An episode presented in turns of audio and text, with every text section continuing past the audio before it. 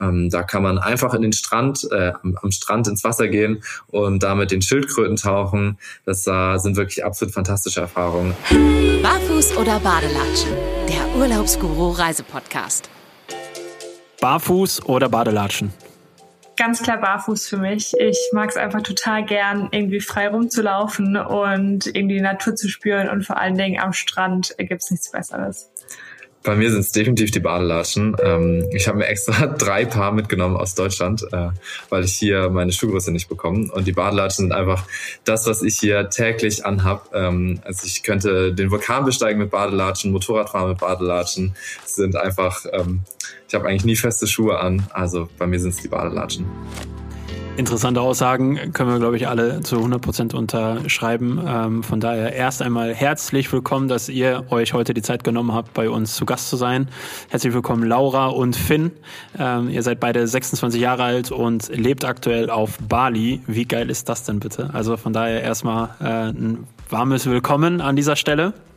Vielen, vielen Dank. Und wir freuen uns mega hier zu sein.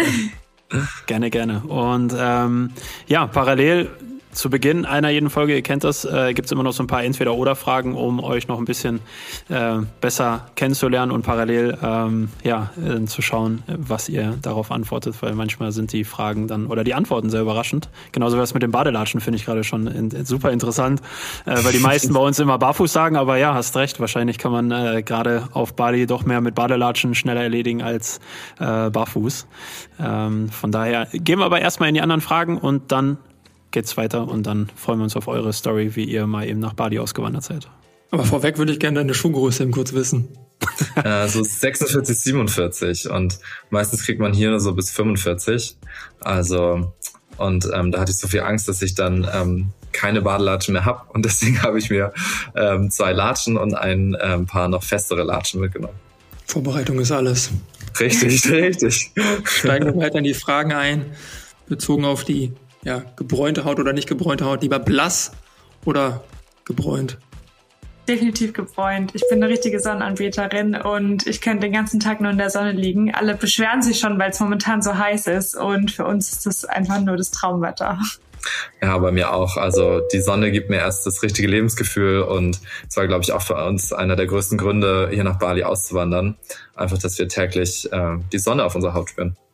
Okay, damit wir das ein bisschen transferiert bekommen. Also wir haben jetzt gerade hier bei uns, keine Ahnung, 14, 15 Grad, blauer Himmel und Sonne. Was habt ihr zu bieten? bei uns ist es auf jeden Fall schon äh, dunkel, ähm, aber immer noch 28 Grad. Okay. Ja, vor allem, aber da können wir gleich noch drüber reden. Auf Bali gibt es ja so mega, mega ähm, schwüles Wetter. Da ist ja, glaube ich, die Luftfeuchtigkeit extremst. Ähm, aber gut. Äh, nächste Frage erstmal. Äh, und zwar eher Logik oder Bauchgefühl?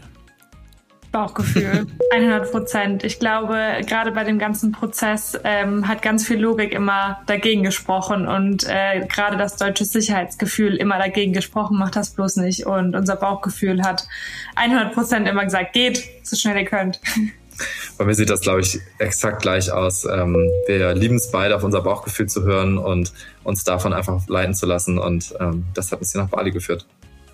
Okay.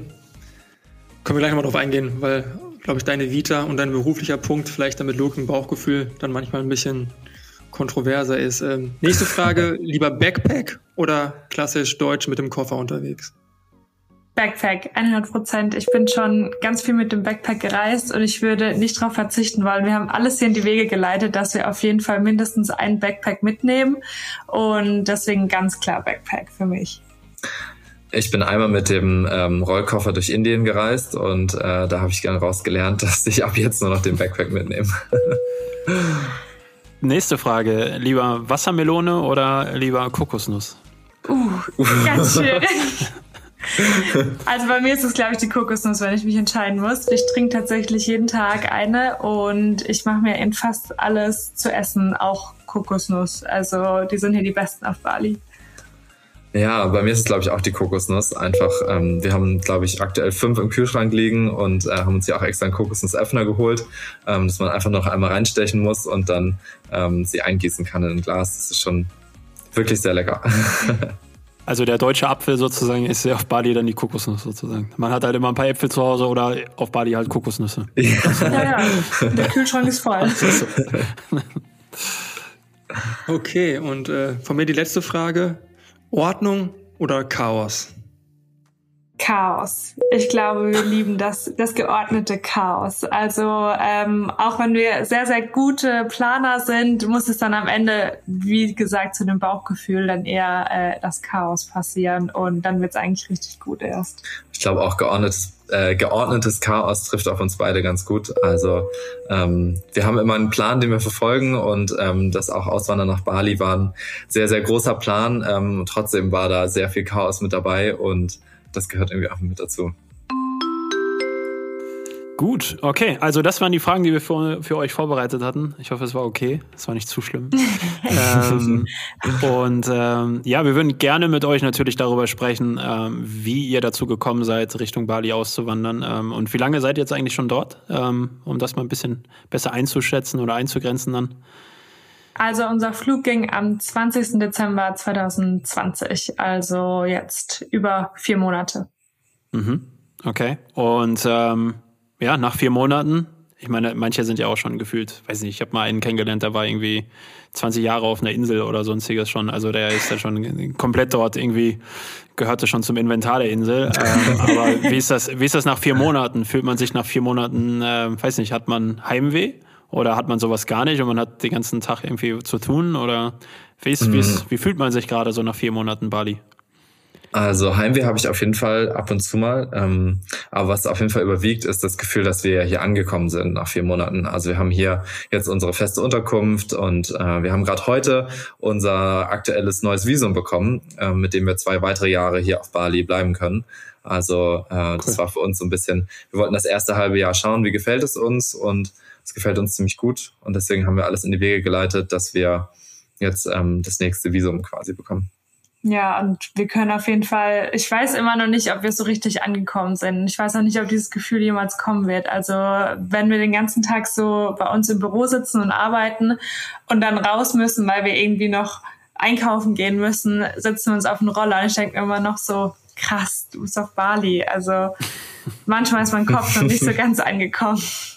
Also ist das dann eher noch ein Gefühl von extrem verlängerter Urlaub anstatt zu Hause? Kann man das so beschreiben?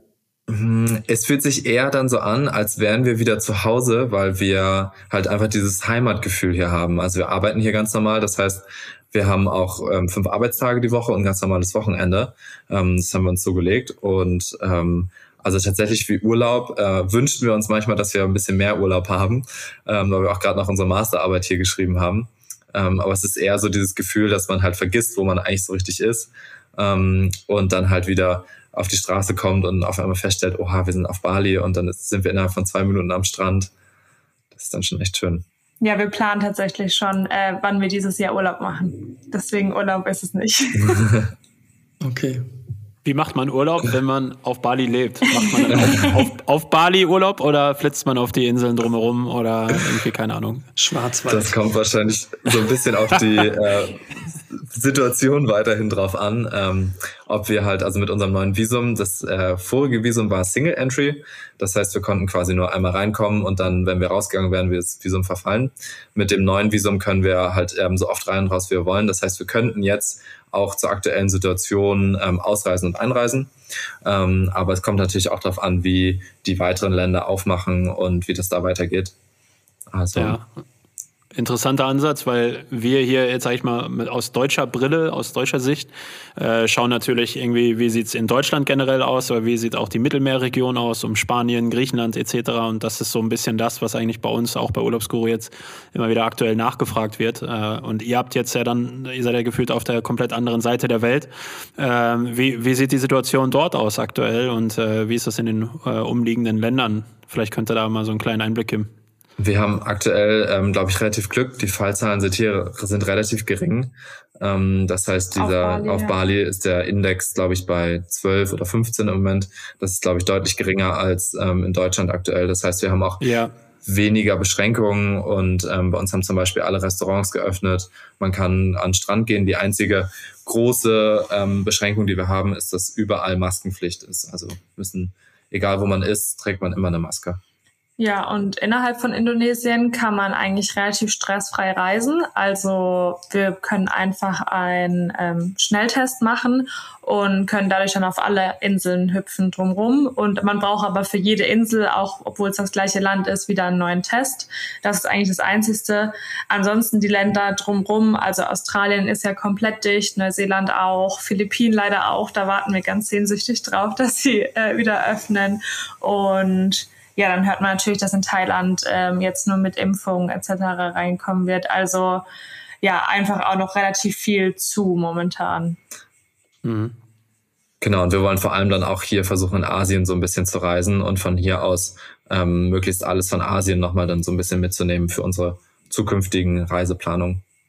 Ja, kann man natürlich verstehen, wenn man dann dort ist. Ähm, ich, ich will auch gar nicht zu sehr auf dieses äh, Pandemie-Thema äh, lenken, weil irgendwie hat da ja auch gefühlt keiner mehr Bock drauf, darüber zu reden oder irgendwie Infos dazu zu ziehen. Aber wie war das dann von der Gefühlslage? Weil als wenn ihr im Dezember dann rübergeflogen seid, äh, habt, also wir hatten mal eine junge Dame aus Australien, die aber auch schon zu Anfang der Pandemie in Australien war, also eine deutsche, ein deutsches Au-pair-Mädel, die da Work and Travel gemacht hat und dann da seitdem jetzt da hängt und das einfach äh, ganz anders wahrgenommen hat als, äh, als wir hier in Deutschland. Und äh, ich meine, ihr habt ja dann beide Seiten quasi mitbekommen. Das heißt, ihr habt in Deutschland diesen, diesen harten Lockdown, äh, je nachdem aus welcher Region Deutschlands ihr gekommen seid, aber ich glaube, es ist Hamburg. Ihr seid, glaube ich, da irgendwo aus, aus der Nähe von Hamburg.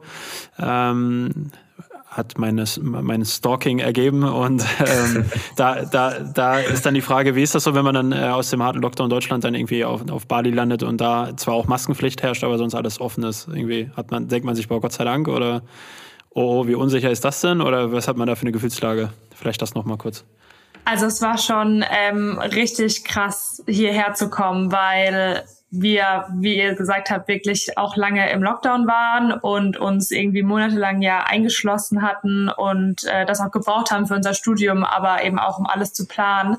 Und dann fliegen wir nach Bali und leben hier im Vergleich zu Deutschland in der absoluten Freiheit. Also Restaurants hatten wieder offen. Es waren teilweise wirklich Veranstaltungen und bis auf die Maskenpflicht hat man eigentlich gedacht, dass nie eine Pandemie ähm, da wäre. Also es war am Anfang so, dass wir uns. Die ersten Monate waren sehr unheimlich. Ja, also wir haben uns tatsächlich auch am Anfang ein bisschen unwohl gefühlt, so, okay, wieder so viele Menschen auf relativ engem Raum und so. Und dann musste man sich erstmal dran gewöhnen. Aber das Gute hier ist einfach, dass wirklich fast jedes Restaurant und eigentlich überall, wo man ist, ist Open Air. Also es ist alles offen, es ist alles komplett durchlüftet dadurch. Und dadurch gewöhnt man sich relativ schnell dran und kriegt dann auch ein relativ gutes Gefühl dafür. Und je länger man hier ist, desto mehr rückt eigentlich oder rücken diese ganzen Gedanken, die wir im Lockdown verbracht haben in Deutschland, wieder so in den Hintergrund. Und nur wenn wir dann so mit Freunden oder Familie telefonieren, hören wir eigentlich, wie schlimm es immer noch ist und dass wir zu einem relativ frühen Zeitpunkt dann eigentlich doch gegangen sind und ja, bereuen keine Sekunde davon. Ja, ich glaube, das ist so ein bisschen das Fazit, was man ziehen kann. So, ihr habt alles richtig gemacht.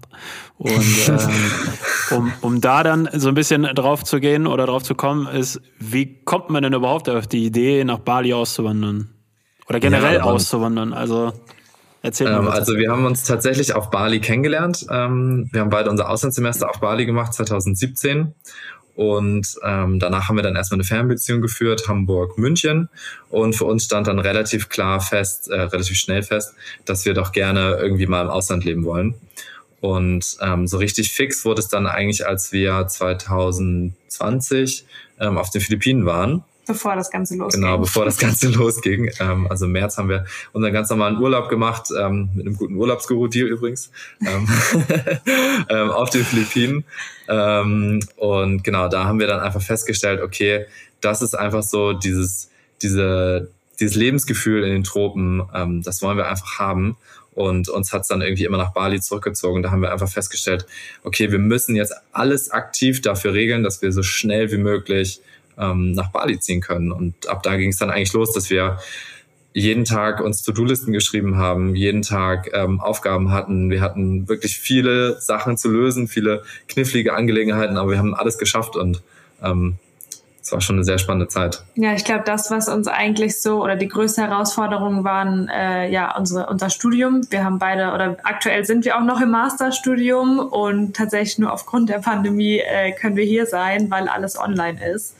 Ähm, und auch Finns Job einfach ähm, war einfach schwierig, weil wir dadurch noch so an Deutschland gefesselt waren. Und dann haben wir einfach wirklich ein Dreivierteljahr alles in die Wege geleitet und haben Fächer vorgezogen und ewig lang mit Arbeitgebern äh, diskutiert und Sachen rumgerückt und Lösungen gefunden für jede Herausforderung, bis wir dann wirklich im Dezember im Flieger saßen und jetzt hier sind. Okay, übrigens den Zehner für die Schleichwerbung, den gibt's später per PayPal. Und, äh,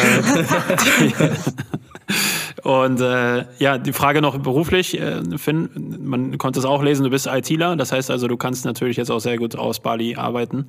Ähm, aber wie genau. ist das, genau. wenn man irgendwie eine, eine deutsche Firma hat und dann aufgrund der Zeitverschiebung ist das eher vorteilhaft oder eher eigentlich Nachteil? Muss man dann irgendwie mitten in der Nacht aufstehen oder muss man nachts arbeiten mm. oder? Das Gute bei mir ist, ähm, dass ich quasi immer so eine Art Backlog, würde ich es mal beschreiben, habe, ähm, an Aufgaben, die ich so abarbeiten kann. Ähm, und es war halt früher so, dass ich einmal am Tag mit meinen Kollegen um 10 Uhr telefoniert habe. Da tauschen wir uns dann einmal aus und sagen halt, ähm, was haben wir geschafft, was äh, wollen wir schaffen, wo sind irgendwie Probleme. Und äh, das Telefonat ist halt jetzt bei mir um 16 Uhr. Das heißt, ich arbeite jetzt quasi einfach vor meinen Kollegen, äh, arbeite ich morgens und ähm, das klappt echt ziemlich gut. Also ich hatte da, das war meine allergrößte Sorge, dass das irgendwie nicht klappen könnte, aber es klappt wirklich, wirklich sehr toll. Ähm, und da zeigt man wieder, wie gut äh, das Internet ist, wie gut die Globalisierung vorangeschritten ist. Es ist wirklich kein Problem, von hier aus mit Deutschland zusammenzuarbeiten. Teilweise ist das Internet hier besser als zu Hause in Hamburg.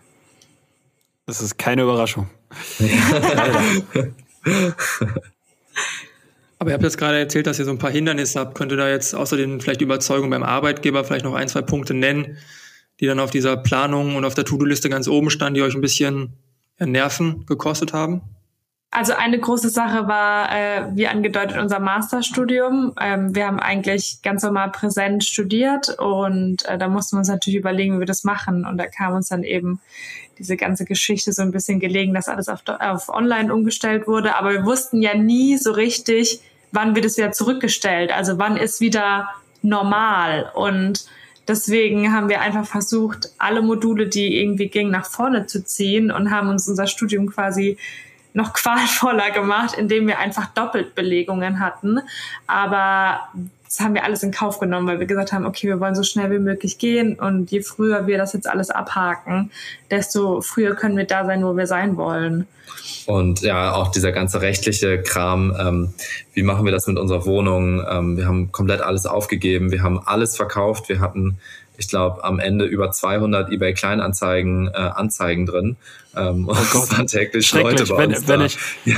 wenn, ich, wenn ich drüber nachdenke, wie anstrengend das ist, bei eBay Kleinanzeigen was reinzustellen, weil irgendwelche Leute mal so wie auf dem Bazar mit dir verhandeln, ja, dann kann ich mir vorstellen, das hat bestimmt auch ordentlich Zeit gekostet, diese 200 Objekte da loszuwerden.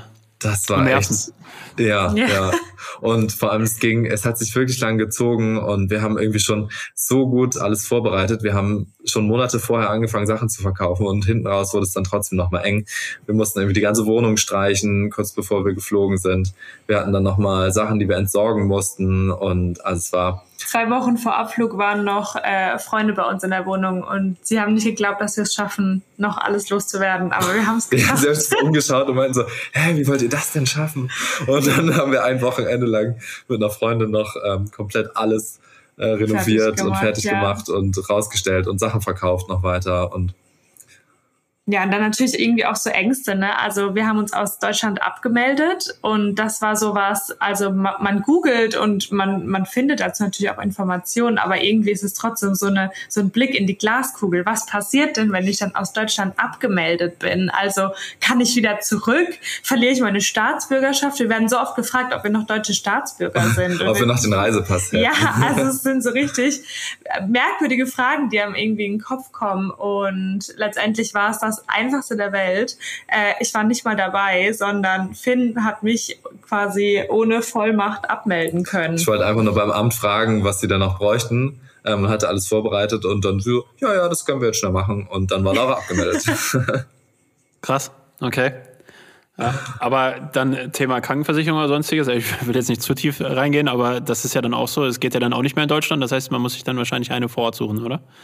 Genau, also ähm, um quasi, also wenn wir noch in Deutschland gemeldet wären, dann ähm, könnten wir nicht aus der Krankenversicherung raus. Aber dadurch, dass wir uns abgemeldet haben, konnten wir, hatten wir so ein außerordentliches Kündigungsrecht, ähm, konnten das dann unsere Abmeldung an die Krankenversicherung schicken und haben jetzt eine globale Reiseversicherung, ähm, über die halt überall auf der ganzen Welt gilt, außer glaube ich in den USA und halt auch äh, für acht Wochen in Deutschland. Das heißt, wir können auch jederzeit nach Deutschland zurückkommen und ähm, Heimaturlaub machen Genau. und sind versichert. Okay. Und wenn ihr das alles aufgegeben habt, das heißt also wirklich, ihr wollt jetzt nicht irgendwie im halben Jahr wieder zurück. Jetzt hast du oder habt ihr gerade erzählt, dass das Visa verlängert wurde, äh, das Visum verlängert wurde und äh, für die nächsten zwei Jahre. Das heißt also, eure Planung sieht weiterhin vor, mindestens zwei weitere Jahre auf Bali zu leben. Ist das korrekt oder?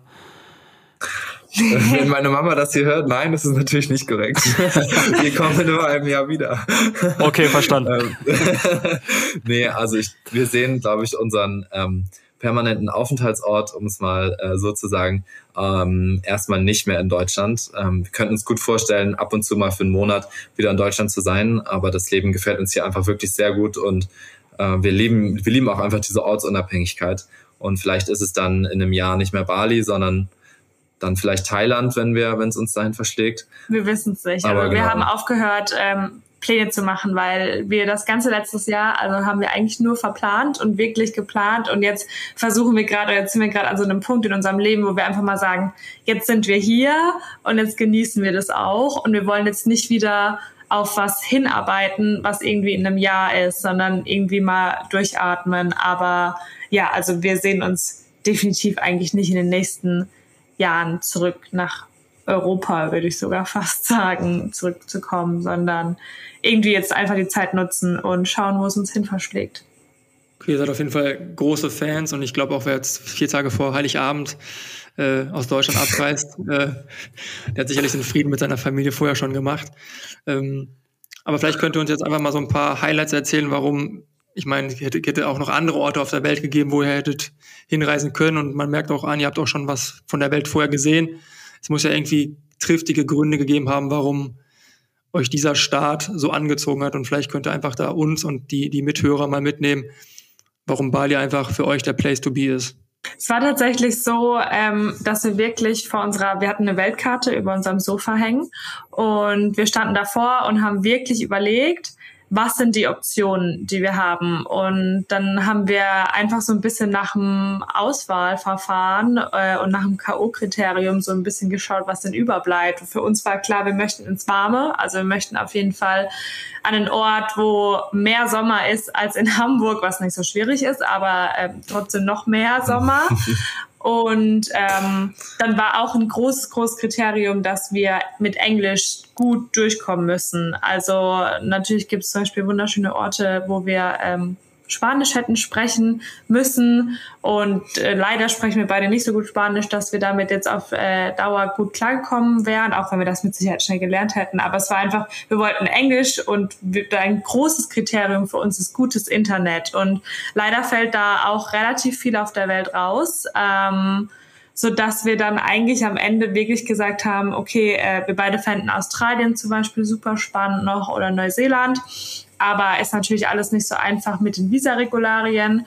Und dadurch, dass uns einfach Bali die Jahre zuvor so gut gefallen hat und wir wussten, es gibt eine gute Infrastruktur, es gibt ein gutes ähm, System, auch einfach medizinische Versorgung und wir kriegen alles, was wir brauchen, haben gutes Internet und die Sonne scheint immer, war dann eigentlich relativ schnell klar, okay, wir sollten als ersten Ansatzpunkt nach Bali. Das kennen wir, da waren wir schon mal, das hat uns gut gefallen und von dort aus schauen wir dann einfach mal weiter. Doch noch ein bisschen deutsche Sicherheit mit dabei. Ja. Ja, da wollte ich auch noch drauf hinaus, weil du sagtest äh, vorhin, Laura, äh, ganz am Anfang bei diesen Entweder-Oder-Fragen von, äh, von wegen deutscher Sicherheitsgedanke etc., dass man immer so ähm, gefühlt, also auf der einen Seite irgendwie sich denkt, boah, cool, das könnte das Abenteuer unseres Lebens werden, auf der anderen Seite gibt's immer dieses, dieser, dieser deutsche Sicherheitsgedanke sozusagen, der da so mitspielt. Und ähm, Jetzt sagst du gerade selber, Finn, dass, dass das irgendwie in, in, auf Bali auch funktioniert, weil Thema Versorgung oder, oder Thema medizinische Versorgung, meine ich, ähm, ist irgendwie auch gegeben etc. Äh, wie sehr schwingt so ein, so ein deutsches Gehen dann irgendwie mit und äh, wie wichtig ist das dann irgendwie vor Ort? Wie, wie ist das, wenn man jetzt auf die Mentalität der Balinesen trifft, die ja wahrscheinlich ganz anders gepolt sind als wir Deutschen? Äh, merkt man da große Unterschiede oder ist das im Endeffekt, ich meine, ihr seid so zwei, ich sag mal, Sommerkinder irgendwie, die äh, sich wahrscheinlich auf Bali dann auch einfach sehr, sehr gut anpassen können. Aber vielleicht erzählt ihr mal so ein bisschen Thema Pünktlichkeit oder so, dass die, die typischen Klischees, ist das, ist das dann auf Bali komplett anders als in Deutschland oder ist es doch ähnlich? Ähm, die Klischees treffen auf jeden Fall zu. Also wenn Laura und ich uns mit äh, anderen Leuten treffen, sind wir immer die Ersten und dann sagen alle, ah, the Germans. also wir sind immer pünktlich. Ähm, und auch gerade so, wenn man ähm, also wir sind hier in eine Villa eingezogen oder ein Haus eingezogen und da mussten dann noch ein paar Anpassungen gemacht werden. Ähm, wir haben so Sonnenblenden bekommen und die wurden jetzt installiert und äh, wenn man die Sonnenblenden nach oben zieht, dann können wir jetzt unsere Terrassentür nicht mehr aufmachen. Und ich glaube, immer so einem deutschen Handwerker, dem wäre das einfach nicht passiert, dass er was installiert, dass man dann die Türen nicht mehr öffnet. Ähm, aber hier ist die Mentalität halt einfach anders. Da wird es halt angebracht und ähm, funktioniert halt und äh, wird schon da eine Lösung gefunden. Und das ist, glaube ich, auch ganz wichtig, wenn man ähm, nach Asien zieht, dass man da auch relaxed ist und mit sowas umgehen kann und sich dann halt nicht über so Kleinigkeiten halt aufregt oder zu schnell da irgendwie sich dran stört. Es dauert halt einfach, halt einfach länger ja. und ähm, manchmal muss man halt zwei oder dreimal nachfragen. Einfach generell so die Zeitangaben darf man nicht mehr so ernst nehmen. Also es wurde gesagt, ja, morgen kommt jemand und es waren dann, glaube ich, drei bis vier Wochen später. Also es ist dann auch okay und man gewöhnt sich wirklich dran. Aber wir mussten, also weil wir beide einfach so super pünktlich auch immer sind, wir mussten uns ja schon an einiges gewöhnen. Aber was wir hier einfach gelernt haben, und das ist halt so ein totaler Unterschied in der Kultur und das ist einfach, dass bei den Balinesen ist nicht die oberste Priorität die Arbeit, sondern die oberste Priorität ist die Religion. Es ist einfach schon mal irgendwie ein Riesenunterschied und danach die Familie. Also es gibt so viel Wichtigeres als Arbeit und Arbeit ist Mittel zum Zweck. Dadurch wird Geld verdient, das ist wichtig. Dafür kann man, damit kann man die Familie ernähren. Aber es ist wirklich nicht die oberste Priorität. Und ich habe das Gefühl, gerade bei uns Deutschen ist so, wir definieren uns über unseren Job und wenn uns jemand fragt, wer bist du, dann kommt relativ schnell, ich mache das und das, aber das ist hier so ganz anders und da muss man natürlich dann auch so ein bisschen aufpassen, dass man äh, trotzdem noch fleißig arbeitet hier und nicht sich so da ein bisschen anpasst. Aber an sich finde ich das eigentlich voll schön, weil ich sehe das auch so. Natürlich, man muss arbeiten, arbeiten. Also uns macht unsere Arbeit auch total Spaß. Aber trotzdem bin ich eigentlich mehr der Überzeugung, dass es sehr viel Wichtigeres gibt als Arbeit. Und ich finde das schön, dass zum Beispiel die Familie hier ganz oben steht. Ja. Daniel, wie heißt nochmal der Spruch? Äh, irgendwie in Deutschland, was hat, was hat Purple Disco Machine, der DJ, was hat er nochmal gesagt? Äh, Im Vergleich zu Ibiza, da war es ja so, dass ähm, die Deutschen leben, um zu arbeiten und die äh, Leute auf Ibiza arbeiten, um zu leben. leben. Ja, ja meine, wahrscheinlich ist das nicht so dieses schwäbische Sprichwort, äh, schaffe, schaffe, Häusle baue. Das ist ja auch so ein bisschen die, die deutsche Mentalität in, in einem Satz. Äh, wie ich auch gerade beschrieben habe, gefühlt, man hat eigentlich die eine Episode gerade geschafft, das erste Ziel erreicht und sofort geht es irgendwie darum, die Karriereleiter oder sonstiges zu, zu definieren. Ja, da, da trifft ihr was. Ähm, ich kann mich davon aber nicht freimachen. Ich glaube wirklich, wenn mich jemand Fremdes fragt, was machst du, was tust du, dann ist wahrscheinlich schnell der Satz, ja, was man tut, von Montag bis Freitag von 8 Uhr, 8.05 Uhr bis 16, 17, 18 Uhr. Das ist, glaube ich, echt eine wirklich, ich glaube, eine nordische europäische Mentalität. Also ich glaube, ein Holländer, ein Belgier und die Nordics würden sich wahrscheinlich auch, jedenfalls die Alten, auch über ihre Arbeit definieren. Ich glaube, im Südeuropa sieht das schon wieder anders aus. Also die Mentalität, die ihr gerade beschrieben habt mit, äh, ja, wir machen mal Handwerkertum so, äh, wie es gerade passt. Das ist, glaube ich, mein Friseur hier auf Bali, ähm, den habe ich gefragt, wo er das denn gelernt hat. Ähm, und dann hat er nur geantwortet, on YouTube. also, ja, sieht man auch. Nein, Spaß. nein, nein, Spaß, Spaß, Spaß. Äh, ja, aber ich, ich finde, es gibt auch, also ich durfte auch schon mal auf Bali sein, das ist aber schon lange her, das war 2010. Ähm, und ähm, ja, ähm, ich meine, seit der Zeit ist ja auch viel passiert, auch auf Bali und so weiter und so fort. Aber was mir auf jeden Fall in Erinnerung geblieben ist, ich weiß nicht, ob ihr das bestätigen könnt, weil ich war da nur Tourist und das auch nur für, ich glaube, zwei Wochen war ich da vor Ort. Ähm, und ähm, ich habe dort gesehen, wie eine Beerdigung stattgefunden hat. Und das ist irgendwie total bei mir hängen geblieben, weil ich meine, wenn jemand in Anführungsstrichen von uns geht, dann ist das extrem traurig und dann wird natürlich getrauert. Und dann ist auch egal, ob das hier in Deutschland ist, in Europa oder auf Bali. Aber die haben trotzdem da kein, äh, kein negatives Highlight draus gemacht, sondern die haben gefühlt das Ganze gefeiert und haben ähm, die Person in Anführungsstrichen, weil die haben das gefeiert, dass die Person jetzt ins Paradies aufsteigt, in den Himmel aufsteigt etc. Und da war irgendwie eine ganz andere Mentalität in der Luft und so weiter, wo ich das, das werde ich nie vergessen, weil für mich war das so ein Schockmoment, wo ich dachte, boah, krass, eine Beerdigung. Und, aber die waren gar nicht so unhappy, weil die halt alle in ihrer Mentalität, in ihrem, in ihrem Mindset von, von Kindheit an wahrscheinlich den Gedanken haben, wenn einer von uns geht, dann ist das zwar traurig, aber auf der anderen Seite geht diese Person ins Paradies. Und äh, das, das fand ich einfach so bemerkenswert, wie, wie ähm, ja, in Anführungsstrichen, ich, ich sag's wirklich in Anführungsstrichen, fröhlich diese Trauergesellschaft dann trotzdem in, in sich war. Und ich weiß nicht, ob ihr mit solchen Themen auch in den ersten Monaten jetzt auf Bali schon Berührungspunkte hattet äh, und das bestätigen könnt oder ob das irgendwie was anderes war, was ich gesehen habe. Und das war gar nicht so oder keine Ahnung. Aber mir wurde es zumindest gesagt, wir hatten einen Guide dabei, der, der mit uns unterwegs war und den haben wir dann halt gefragt, was, was das ist und dann hat er uns das halt erzählt. Ja, wir können das auf jeden Fall bestätigen. Ähm, ich habe jetzt noch keine Beerdigung äh, miterlebt, aber wir haben miterlebt, wie eine verstorbene Person aus dem Haus ähm, transportiert wurde und das war tatsächlich, das kam dem Ganzen, was du gerade so erzählst, schon extrem nahe, weil alle waren ähm, sehr festlich angezogen. Hier wird generell immer weiß getragen. Also das ist so eine schöne Sache, die ich irgendwie auch finde, so im Gegensatz zu diesem Schwarz und Trauer, wird hier weiß und es werden Farben getragen, also bunte Röcke.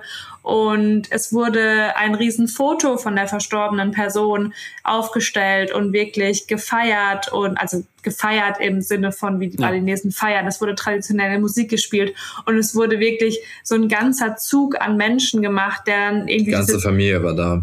Und die Familien sind hier groß. Also es waren viele Leute da und die haben diese Person dann bis zum Auto ähm, getragen und es war sehr, sehr berührend. Also wir waren auch so, also wir haben das gesehen und waren so, wow, also ich würde auch lieber so von der Erde gehen und meine Familie ist da und feiert das und ähm, generell ist glaube ich äh, die Einstellung hier zum Thema Tod eine ganz andere als bei uns. Ähm, es war jetzt gerade das letzte, die letzte Woche war hier ein Fest, ein ganz, ganz großes. Ich glaube, das ist auch mit eines der größten Feste hier in Indonesien. Galungan heißt das. Ähm, da wird quasi die Rückkehr der Seelen, der toten, verstorbenen Seelen ähm, zurück, die Rückkehr auf die Erde gefeiert. Und äh, da werden ganz viele Opfergaben ähm, dargegeben und ähm, die Indonesier feiern einfach, oder beziehungsweise ist ein balinesischer Feiertag, die Balineser feiern, ähm, dass halt die toten Seelen zurückkommen. Und ich glaube, das ist generell, ähm, hier ist eine unglaubliche Positivität. Also fast mit jedem Indonesier, Balinesen, mit dem ich mich hier unterhalte, der sagt mir, dass er seinen Job verloren hat durch Corona. Und trotzdem sind alle gut drauf, ähm, alle, allen geht's irgendwie gut, alle sind glücklich ähm, und trotzdem, also das ist irgendwie, glaube ich, ganz anders als in Deutschland. Ja, ich glaube aber auch wirklich ganz anders als in vielen Teilen der Welt. Das hat jetzt nicht nur mit der Sonne zu tun oder mit dem mit den Kokosnüssen, äh, sondern ich glaube, ähm, weil das das war auch meine Erfahrung, die ich gesammelt habe. Ich habe in all den Jahren und ich durfte jetzt schon auch ein bisschen was sehen von der Welt, habe ich nie wieder so einen mystischen Ort erlebt wie Bali, finde ich. Ähm, egal wo du hingehst, überall werden irgendwie Opfergaben hingestellt, überall äh, riecht es nach diesen Räucherstäbchen etc. Also es ist jetzt nicht schlimm, sondern ist eher positiv und äh, Leute haben alle so eine so eine positive Grundeinstellung zum Leben. Das war so inspirierend, dass das waren und ich war halt nur zwei Wochen da, äh, aber das das ist bei mir auf jeden Fall so hängen geblieben. Also ganz viele Tempel, ganz viele Leute, die halt auch wirklich äh, gläubig sind und äh, da dann entsprechend ihr Leben dann auch daran ausrichten und äh, einfach ganz andere positivere Grundeinstellung zum Leben haben. Ja. Ein einheimischer Freund hat mir mal erzählt, Schön. Ein einheimischer Freund von mir hat mir mal erzählt, ähm, dass durch die Kultur und durch die Religion die ganzen negativen Energien außerhalb der Insel gehalten werden ähm, und dass sie dadurch quasi so eine Art, eine Art Schutzwall gegen negative Energien aufbauen. Und das finde ich irgendwie, ich bin eigentlich nicht spirituell und nicht gläubig, aber ich fand es trotzdem so unglaublich schön zu sagen und man spürt es hier auf der Insel. Also es ist wirklich, es ist was, es ist wirklich was Besonderes. Ja, definitiv. Und ja, jetzt seid ihr auf der Insel, lebt dort und habt da ja auch schon vorher euer Auslandssemester verbracht. Das heißt, ihr, ihr kennt Bali natürlich schon äh, wie keine Ahnung, wie wahrscheinlich das, das Hamburger Umland. Äh, also bestens. Und ähm, vielleicht habt ihr auch noch mal ein paar Tipps. Ich meine, Leute und Bali, das wissen wir selber, jetzt losgelöst von der Pandemiezeit, aber auch vor der Pandemiezeit war Bali immer wieder bei, bei Urlaubsguru-Lesern sehr, sehr gefragt und viele Leute zieht es dann doch mal irgendwann in die ferne Richtung Bali. Und äh, was, was sind so eure Spots, wo ihr sagt, ey, das müsst ihr unbedingt sehen oder da müsst ihr unbedingt mal essen oder, oder weiß der Geil was, was man da machen muss? Was ist eurer Meinung nach wichtig, wenn man auf Bali ist? Also was ich super spannend finde, ich war das erste Mal 2016 hier und dann eben 2017 mit dem Auslandssemester und die Entwicklung ist total spannend von äh, vor ein paar Jahren noch Kuta direkt beim Flughafen, wo eigentlich so die erste touristische Hochburg war. Und es zieht sich immer weiter nördlich, also nach Kutakan und Seminyak, dann kam Canggu. Und wir sind jetzt quasi noch ein Stückchen weiter hochgezogen, nämlich nach Pererinan. Das ist noch ein Stückchen weiter nördlich von Canggu. Und wir haben uns so in diesen kleinen Fleck Erde hier verliebt, weil wir sind super nah an Canggu, heißt wir können irgendwie diesen ganzen Trubel, die schönen Cafés, die hippen Restaurants, haben wir, können wir alles mitnehmen, wenn wir das möchten. Aber wir haben hier trotzdem irgendwie unser kleines Fleckchen Erde. Wir wohnen mit den Locals Tür an Tür. Also es ist wirklich noch, man hat das Gefühl hier noch auf Bali zu sein. Wir sind umzingelt von Reisfeldern. Es ist traumhaft schön und wir wohnen direkt am Strand, der auch wirklich noch so von sehr vielen äh, Locals besucht wird, was einfach total schön ist, wenn man das Gefühl hat, man ist wirklich noch im Land. Teilweise in Canggu hat man nicht mehr das Gefühl, auf Bali zu sein, weil du eigentlich mehr Touristen triffst als ähm, Locals. Deswegen auf jeden Fall nach Pererin ankommen. Es ist mega cool und es entwickelt sich hier auch gerade. Also unsere Vermutung ist, dass Pererin leider oder je nachdem, wie man es sieht, das nächste Canggu wird. Aber wir hoffen, es dauert noch ein bisschen. Es entsteht ja auch nicht von heute auf, auf morgen, wa? Es entsteht ja nicht über Nacht eigentlich, so ein, so ein Gebiet.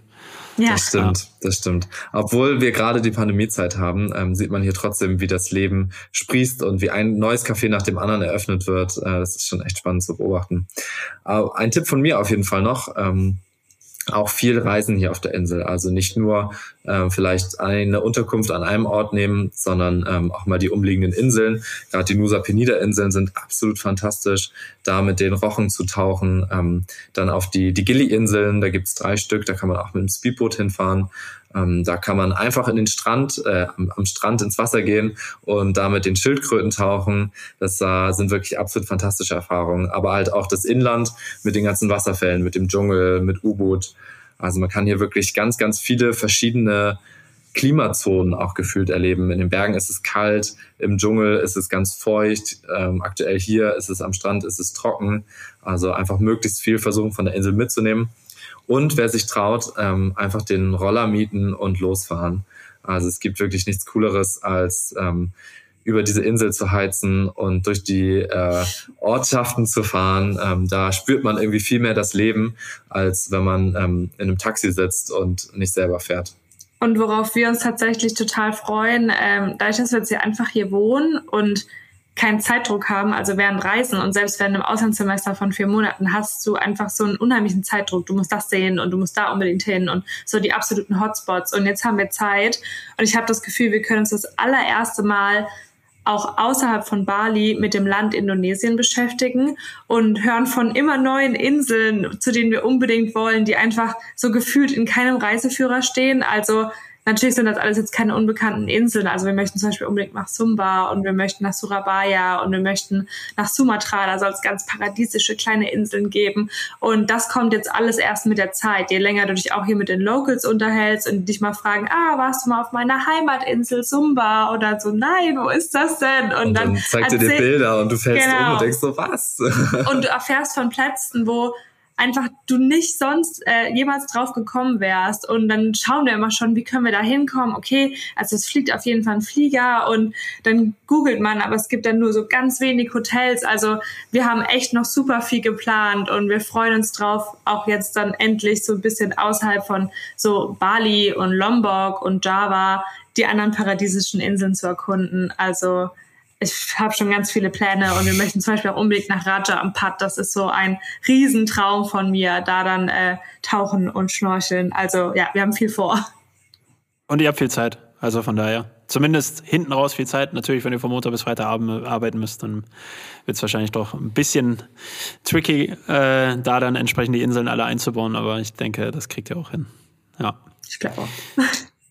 Ich habe noch eine Frage zu den Locals, weil ihr ähm, da jetzt schon von mehrfachen gesprochen habt.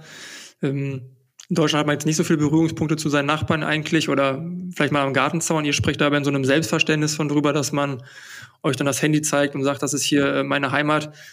Wie kommt man da mit den Locals auf Bali in Kontakt? Und ähm, ich kenne das nur von der Erzählung. Ich war selbst noch nicht dort, aber es, es klingt sehr herzlich.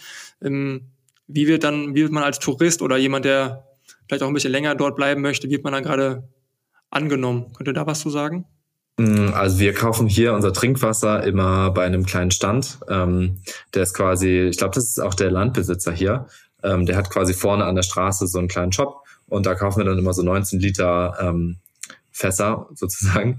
Und äh, mit dem quatsche ich ab und zu. Und ich habe auch das Gefühl, äh, selbst wenn man irgendwie einen Fahrer engagiert, ähm, dann ist der sofort dein Freund.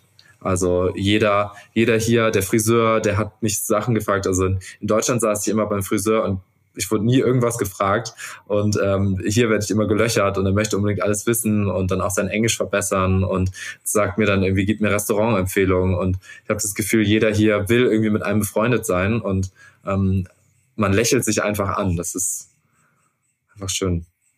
Ja, auf Gibt's jeden denn Fall. auch eine... Ne, bitte, bitte.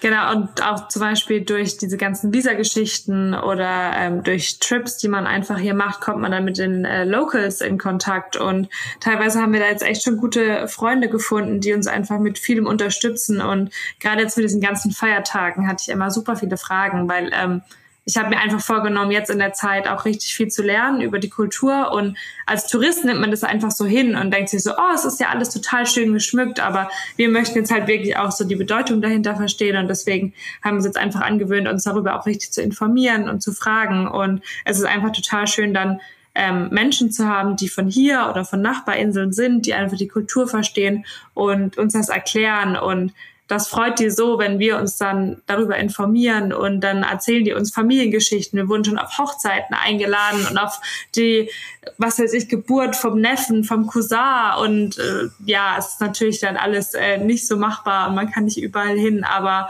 Warum? auch da hoffe Unbedingt. ich, dass wir noch, äh, ja, wir möchten auf jeden Fall mal auf eine Hochzeit. Also das steht ganz oben Das bei war mir. noch ganz am Anfang im ersten Monat, als wir noch ähm, große Angst hatten vor Massenveranstaltungen, dann auf eine Hochzeit eingeladen wurden, haben wir gesagt, nee, das, das Okay. können wir einfach noch nicht. Das Superspreader-Event sagt man ja mittlerweile in Deutschland. ja, dazu. wirklich. Mit anderen Worten, Hochzeit, ja. Äh, ja, gut, kann ich nachvollziehen. Aber ihr habt ja noch Zeit und dann wird das, äh, wird die Pandemie hoffentlich irgendwann auch in den Griff äh, bekommen sein und dann warten bestimmt noch richtig schöne bunte Hochzeiten auf euch. Ähm, kann ich übrigens nur empfehlen. Ich äh, eine eine Freundin von meiner Frau, eine Deutsche, hat einen Inder äh, kennengelernt und die äh, sind sehr glücklich miteinander verheiratet und äh, da durften wir auch auf die Hochzeit und dann war die so indisch angehaucht. Glaub mir, das war wie in so einem anderen Film, wie Märchen, wunderschön und ich glaube, wenn man dann äh, fremde Kulturen äh, sieht, wenn, wenn da eine Eheschließung stattfindet, äh, ich glaube, das wird auf Bali auch magisch. Also kann ich mir nur sehr, sehr schön und gut vorstellen. Ja. Und lecker. Die balinesische Küche ist ja auch eine sehr leckere, muss man auch sagen. auf jeden Ähm, Fall. äh, kurze Frage noch zu, zu den Nachbarn, wie Daniel gerade gesagt hat. Ähm, Gibt es denn eigentlich auch ähm, eine Art deutsche Community? Weil wir wissen natürlich alle, dass, dass äh, auch mehrere Leute ausgewandert sind aus Deutschland und äh, sind die irgendwie alle so in Schlagweite? Gibt es eine WhatsApp-Gruppe, wo, wo 40 Leute drin sind oder so? Oder wie, wie, wie löst ihr das? Habt ihr Kontakt zu den anderen? Genau, also eine deutsche WhatsApp WhatsApp-Gruppe gibt's glaube ich, nicht. Zumindest äh, wissen wir nichts davon. Ähm, falls es jemand hört und es gibt eine, ihr könnt uns gerne einladen. Aber man ist natürlich trotzdem gerade mit den ähm, Leuten so über Instagram sehr viel in Kontakt. Also wir alle wissen, dass diverse äh, Blogger und Influencer hier auf Bali sind und man connectet sich und das ist auch echt cool. Wir haben schon super, super coole Leute auch da über Instagram zum Beispiel kennengelernt. Und es ist natürlich dann auch schön. Also wir haben sehr, sehr gute Freunde aus Österreich hier, äh, mit denen wir uns regelmäßig treffen. Und dann ist es natürlich auch irgendwie schön, dass es in Anführungszeichen so einfach ist. Aber zum Beispiel bemühen wir uns auch extrem, andere Leute aus anderen europäischen Ländern oder weltweit kennenzulernen. Also eine unserer besten Freundinnen ist aus Holland und dann ist einfach schön, dass man natürlich an seinem Englisch auch arbeiten kann und sich einfach ähm, so kommuniziert. Wir haben viele Freunde aus den USA, aber mit Deutschen selbst haben wir relativ wenig zu tun. Also viele fahren jetzt auch wieder nach Hause. Also es ist gerade so ein Umschwung haben wir so ein bisschen das Gefühl, je mehr Leute wieder reinkommen, desto mehr gehen dann auch wieder. Und deswegen, also in ein paar Monaten haben wir eigentlich gar niemand aus Deutschland mehr hier.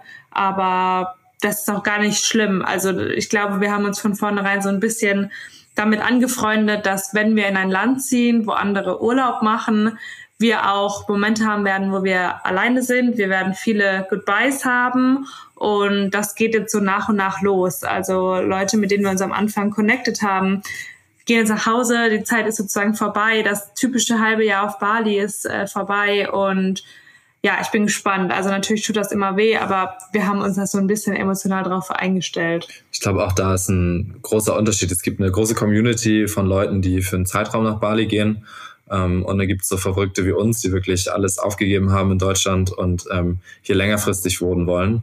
Ähm, und da ist es dann natürlich auch, wenn man, wenn man jemanden kennenlernt, dann hofft man immer, dass er auch für länger bleibt. Ähm, und wenn er dann auf die Frage mit Ja antwortet, dann freut man sich immer und sagt so, ja, der Kontakt muss jetzt unbedingt halten.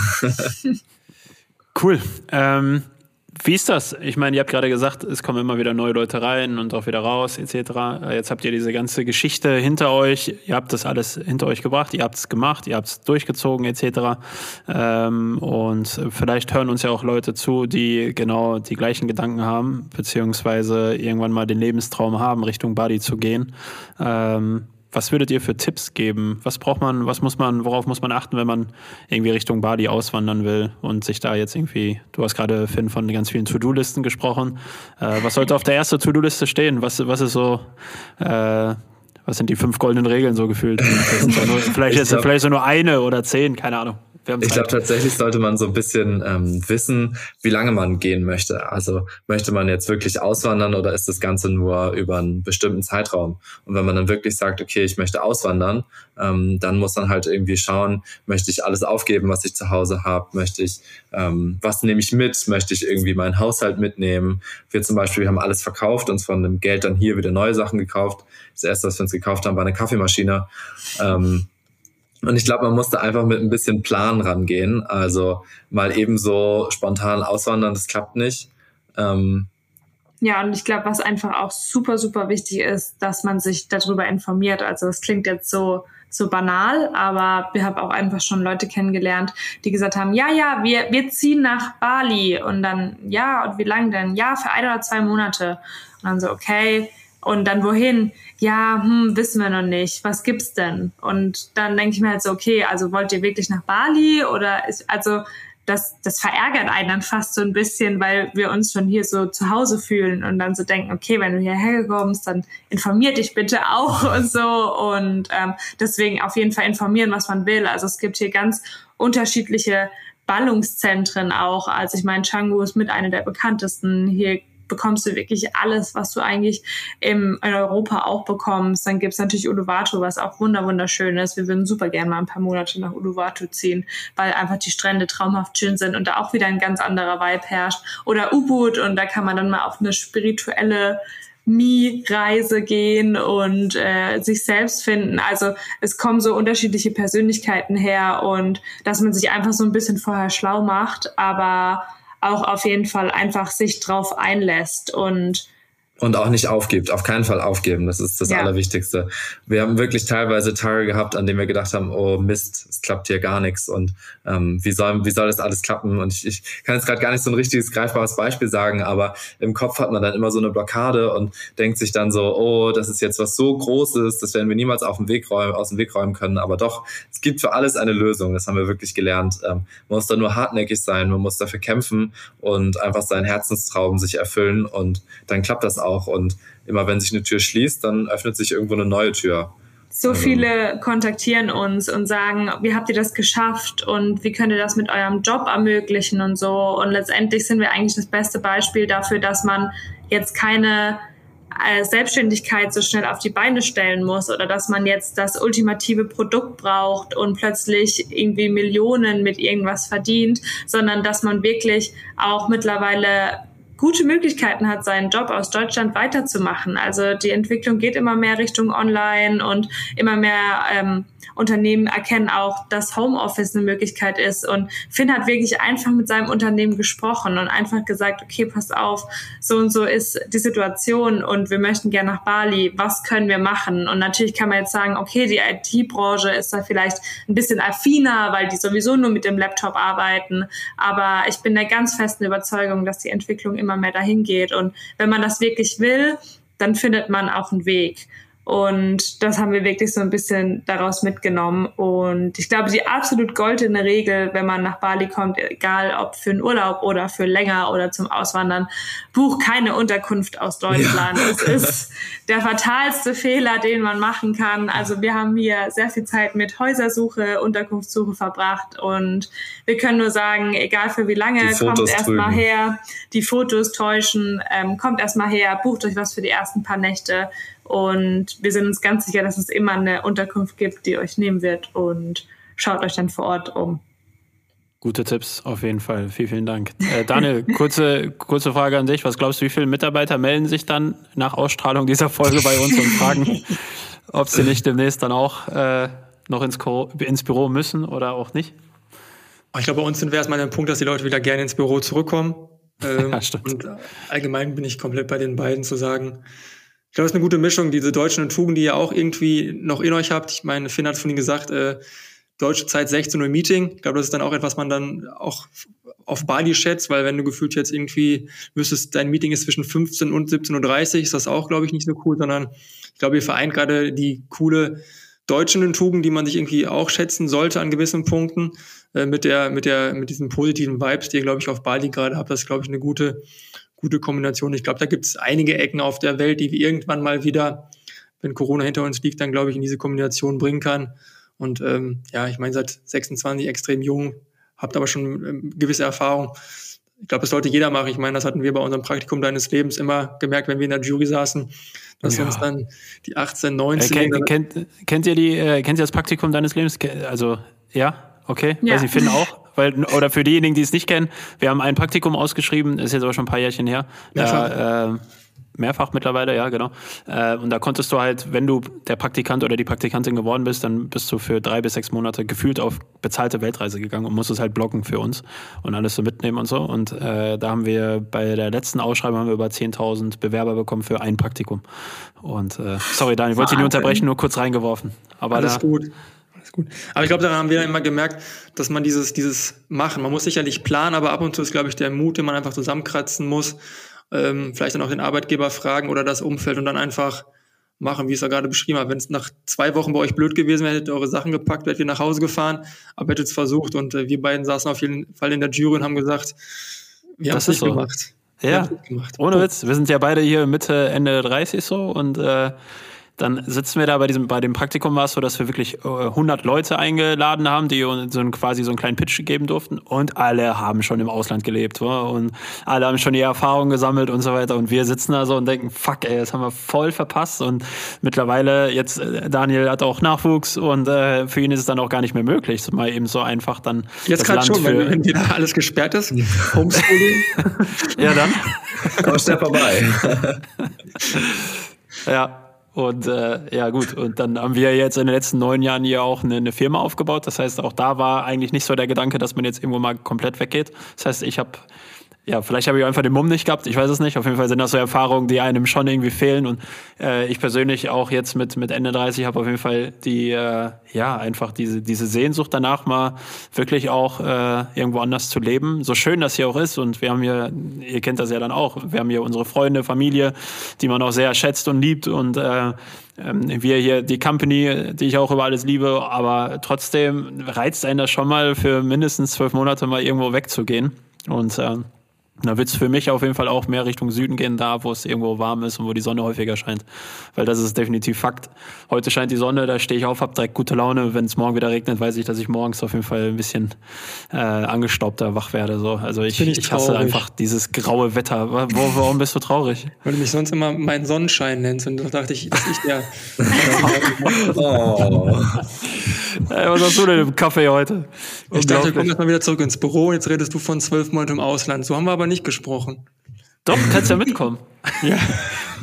Das klären wir mit deiner Frau. Oder? Das machen wir später alleine. Okay. Ja, und äh, wenn wir gerade so schön über Deutschland sprechen, was vermisst ihr an Deutschland? Gibt es schon irgendwas nach vier Monaten, wo ihr denkt, erstens, scheiß, warum haben wir es nicht in Ko Entschuldigung, äh, Mist, warum haben wir es nicht in den Koffer gepackt? Oder gibt es sowas wie von wegen, oh, das hätten wir jetzt gerne hier? Darf ich raten? Ja, ja gerne. Einzige, was ihr, ihr, kommt aus dem Norden, ich, Franzbrötchen könnte ich mir vorstellen, oder irgendwie Backwaren könnte ich mir vorstellen, dass das eine Achillesferse ist. Das sagt eigentlich ähm, irgendwie jeder Deutsche im Ausland, Backwaren. Also tatsächlich haben wir hier einen Bäcker gefunden, der richtig geile ähm, Cinnamon Rolls macht. Die kommen den Franzbrötchen schon ziemlich nahe. Aber so generell die dieses klassische Brötchen, das Sonntagsbrötchen, ähm, ich liebe das einfach. Ich bin immer morgens zum Bäcker gegangen, habe Brötchen geholt und dann haben wir leckeres Frühstück gemacht. Ähm, das gibt's ja einfach nicht, solche leckeren Brötchen. Das ähm, eine der großen Essensachen, die wir vermissen. Aber tatsächlich auch das Grillen, also dieses klassische deutsche Grillen. Es ist immer hier so gutes Wetter und dann stehen wir immer da und denken so, oh geil, jetzt ein paar Würstchen auf dem Grill. ähm, also, das, kann man keine, kann man keine Würstchen kaufen auf Bali? Gibt's doch, das nicht? doch schon, aber es ist einfach nicht so diese diese Grillkultur. Also in Deutschland ist das einfach, ähm, glaube ich, was ganz anderes. Deutsche Grillkultur, 800 Euro Grill, 2,99 Bratwürste. Richtig. Deutsche Kombi. Tatsächlich komme ich äh, gar nicht aus Norddeutschland. Also ich bin quasi nur zugezogen. Ich komme eigentlich aus Speyer, aus der Nähe von Mannheim. Und äh, ich vermisse tatsächlich so auch ganz viel Essenssachen, also so die Maultaschen und die Spätzle, das sind einfach so Sachen, die ich richtig doll vermisse und ich freue mich jetzt schon drauf, wenn wir unsere Familie besuchen gehen und dann wird es erstmal ganz viele Spätzle geben. Ja. Das ist äh, eine Sache, ja. Ja, geil. Ja, cool, cool, cool. Interessant. Ähm, ja, also wir kommen so langsam zum Ende. Ähm, haben wir jetzt auch sehr, sehr viel von euch gehört und ähm, ja, durften da fleißig äh, zuhören, wie ihr diese Sache gemeistert habt. Äh, wünschen euch natürlich für die nächsten Steps, die ihr dort auf der Insel haben werdet, äh, alles, alles Gute. Äh, lasst uns gerne im Austausch bleiben. Lasst uns gerne nochmal im halben Jahr oder im Jahr nochmal irgendwie zusammen eine Podcast-Folge aufnehmen. Ich denke, dann sehr werdet ihr noch ganz andere Sachen reden äh, und erzählen können. Äh, vielleicht habt ihr dann irgendwo auch äh, auf Bali ein Geschäft gefunden, wo man Spätzle kaufen kann. Wer weiß, was da so alles gibt. Die stellen und, wir dann selber äh, her. ah ja, und Oder so. für alle Leute, die das, wirklich, die das wirklich interessiert, nach Bali zu ziehen, ähm, kann ich einfach nur sagen, falls ihr irgendwelche Fragen habt, schreibt uns einfach auf Instagram.